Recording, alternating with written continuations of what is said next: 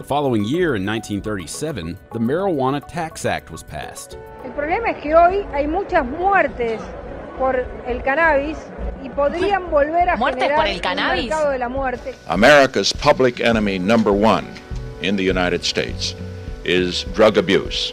Peor que la drogadicción es el narcotráfico. No es un buen mensaje la despenalización, porque la marihuana es droga de inicio. Yo lo que creo que el cannabis medicinal, que a esta altura nadie lo discute. ¿eh? En la agenda lo primero que tenemos es modificar la reglamentación de la ley De uso medicinal. de uso medicinal. El gobierno permitirá el cultivo y la venta en farmacias del cannabis medicinal. Ya se presentó un borrador de lo que será la reglamentación de la ley.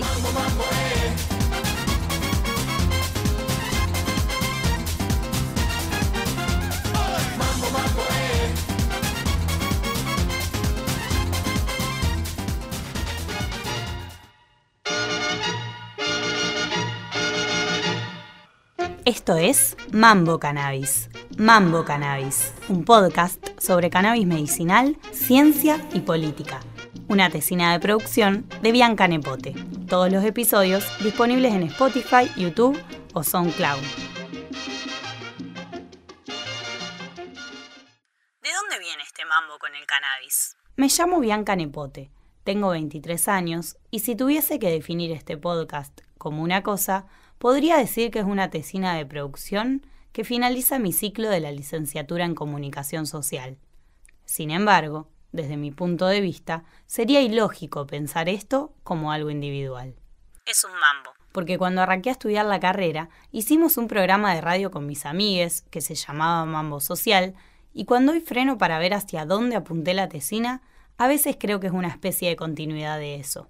Estamos en un contexto en donde a fines de 2019 asumió un gobierno de esos que podemos titular como progresistas, que viene dando algunos pasos hacia la verdadera regulación del cannabis medicinal.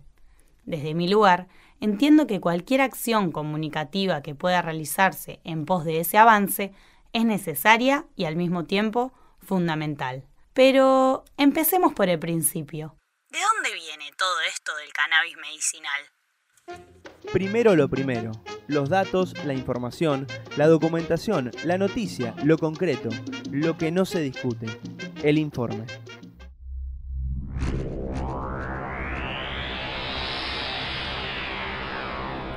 Debido a que se trata de una planta que se cultiva desde hace mucho tiempo, es complejo rastrear el origen del cannabis, aunque se sugiere que estuvo situada en la estepa de Asia Central, más precisamente en la zona que hoy conforman Mongolia y el sur de Siberia.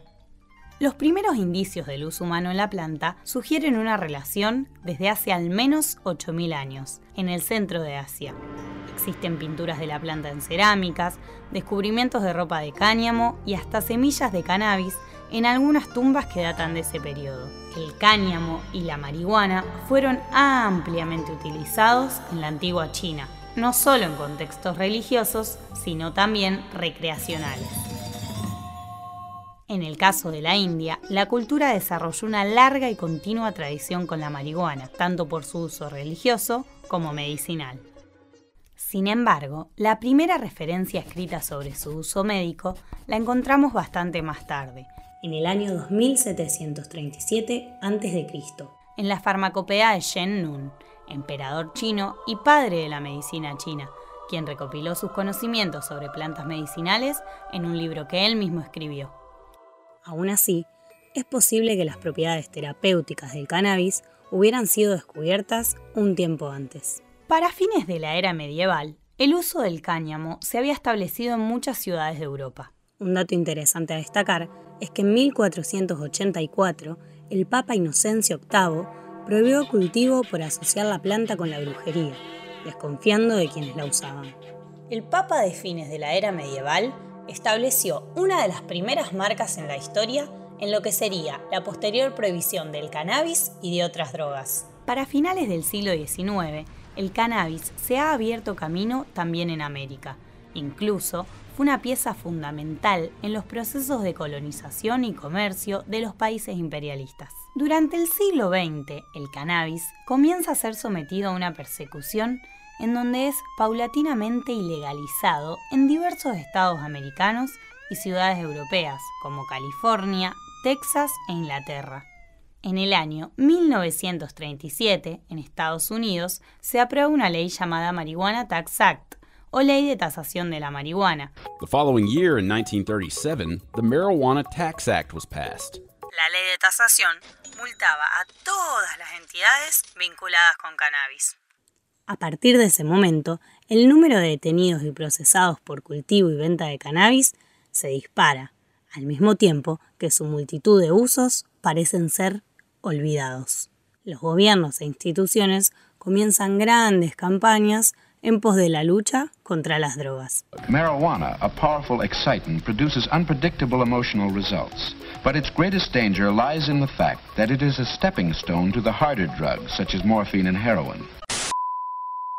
Actualmente, si bien en el imaginario social el cannabis sigue siendo una planta peligrosa, los resultados de su aplicación terapéutica son muy interesantes, sobre todo para patologías crónicas, que es donde la medicina convencional, en algunos casos, suele no tener respuestas. Conversación, diálogo, interrogación, encuentro.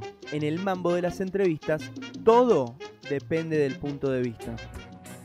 En la primera entrevista de Mambo Cannabis, charlamos con Agustina Marengoni. Ella tiene 23 años, es estudiante de kinesiología y fue diagnosticada en 2016 con síndrome de Endless-Danlos, una enfermedad que en medicina se considera como rara o poco frecuente.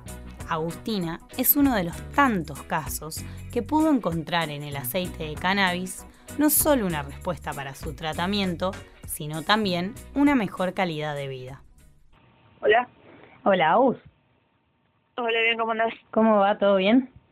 ¿Todo bien, vos? Bien, todo bien. Agus, yo te quería preguntar un poco, va, que, que nos cuente un poco eh, tu camino eh, hasta el aceite de cannabis, digamos. O sea, cómo llegaste, cómo lo conociste eh, y por qué llegaste a, interesarte en esta opción, digamos. Eh, cuando yo era muy chica jugaba al básquet y al fútbol, al, a los deportes, y empecé a tener lesiones muy repetidas, así cada dos meses me lesionaba y, y tenía lesiones recibantes, digamos, todo el tiempo. Eh, hasta que recién a los 18 años me diagnosticaron un síndrome, que es un síndrome raro, se llama síndrome de Ehlers-Danlos, eh, que lo que produce, más que nada, en el tipo que tengo yo, eh, son es inestabilidad articular. Es decir, que las articulaciones no se mantienen en su lugar, sino que eh, se salen, digamos, por así decirlo. Tengo luxaciones articulares. Claro. Por esto llegué a tener mucho dolor y hace un tiempo, decirte, no sé, un año, año y medio con él, me empezaron a recomendar el, el aceite, digamos. Nada, no, no conseguíamos nada que sea confiable ni que esté comprobado por ahí en cercano que, que funcione, digamos. Mi tía conseguía, pero mi tía era de, de Villa Gesell, por ende era difícil hacerlo llegar hasta acá.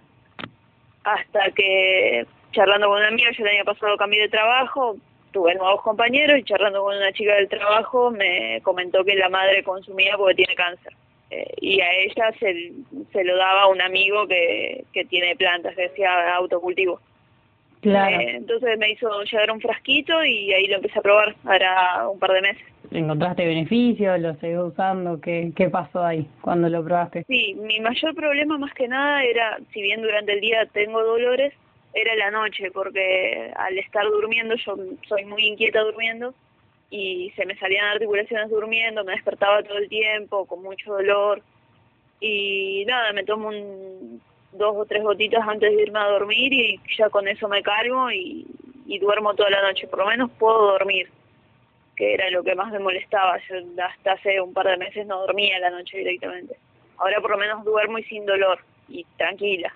Y Agus, antes cuando me decías de esta, este síndrome que es como una patología rara, o sea, ¿por qué se le dice? Son las que se llaman enfermedades poco frecuentes que se dan, tengo entendido así muy por encima, de uno de cada cinco mil habitantes.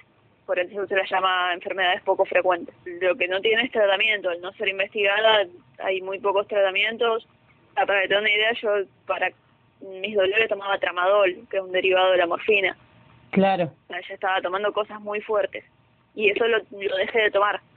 O sea, prácticamente no lo estoy tomando. Tengo una caja prácticamente llena desde que desde que empecé a tomar el, aceite. A mí me operaron cuatro veces del hombro.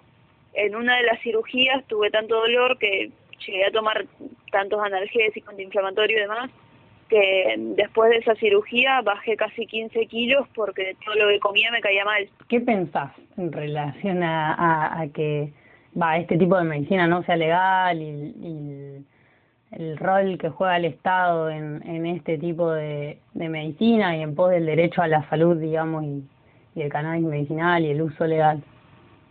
No, yo creo que estaría mucho mejor si estuviese bien regulado y fuese legal porque me parece que es un beneficio para todos. Todo el que sé que lo toma le hizo bien.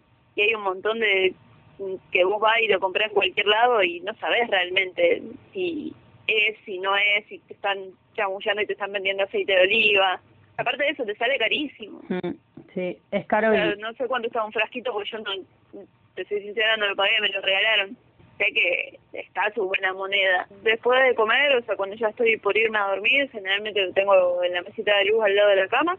Al principio eh, agarraba una cucharita, medía eh, tres gotitas, digamos, con el gotero y lo tomaba con la cucharita. Después cuando ya le encontré la, medida a cuánto llenar el gotero, directamente lo lleno con las tres gotitas y me lo pongo abajo de la lengua, digamos. Y ahí me voy a dormir. ¿Sabías que en la Facultad de Ciencias Bioquímicas y Farmacéuticas de la UNR podés analizar tu aceite de cannabis?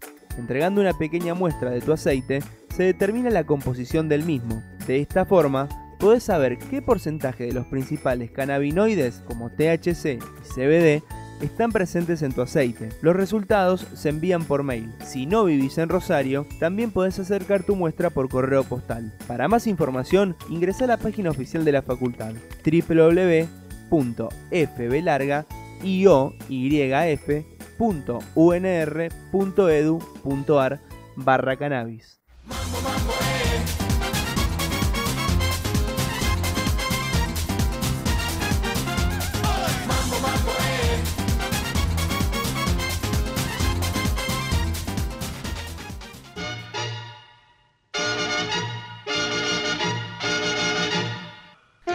Esto fue Mambo Cannabis, Mambo Cannabis, un podcast sobre cannabis medicinal, ciencia y política, una tesina de producción de Bianca Nepote. Podés escuchar este episodio de vuelta en Spotify, YouTube o SoundCloud. Si te gustó, compartilo.